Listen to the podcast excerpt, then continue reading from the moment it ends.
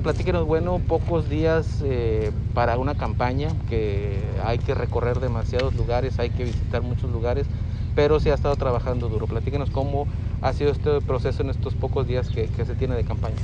Bueno, ya, ya tenemos eh, mucho tiempo eh, trabajando, tuvimos el privilegio de ser diputado federal, he sido candidato dos veces y bueno, sí son 45 días muy intensos, pero bueno, estamos regresando a las colonias, dialogando con la ciudadanía, platicándonos y, viendo, haciendo compromisos muy concretos. La verdad que pues, nos da mucha tristeza ver el abandono en el que se encuentran muchas colonias y vemos eh, muchas carencias en el, tema de, en el tema de recolección de basura, en el tema del bacheo, en el tema del alumbrado público y bueno, estamos ahí poniéndonos a sus órdenes y, y platicándoles los diferentes proyectos de los que nosotros logrando el objetivo, pues vamos a implementar aquí en Matamoros. Eh, precisamente este, esos recorridos, esos casa por casa, eh, les permite a ustedes escuchar de viva voz eh, las necesidades.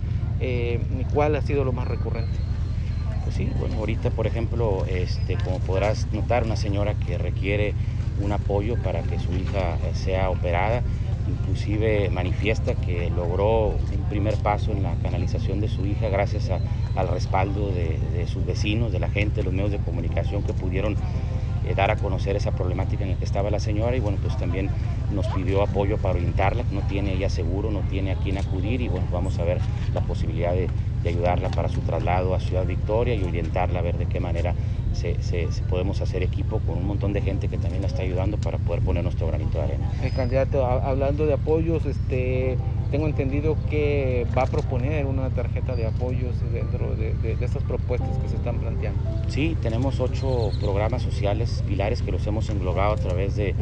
de una tarjeta que hemos denominado La Buena Sí es para Todos, donde la gente escogerá dos programas sociales y cuando su servidor llegue a la presidencia municipal, pues hará el compromiso muy concreto con ellos de cumplirles esos, esos programas sociales en los que ellos eligieron. También tuvieron reuniones con empresarios, este, ¿qué fue lo que se planteó? ¿Se habló con ellos? Las inquietudes por parte del sector empresarial. Bueno, eh, por un lado los organismos pues también están preocupados para que el desarrollo en Matamoros pues siga caminando y también nos vamos a sentar para ver hay una serie de organismos que ya participan dentro de la ciudad, como es el IMPLAN, como es la Asociación de Ingenieros y Arquitectos, que tienen muchos proyectos, ¿verdad? Y que nos evitan también trabajo y gasto y poder nada más encaminarlos y es tema de voluntad política. Y, sí, sí están preocupados por el tema de que vuelva el turismo a Matamoros, de que la gente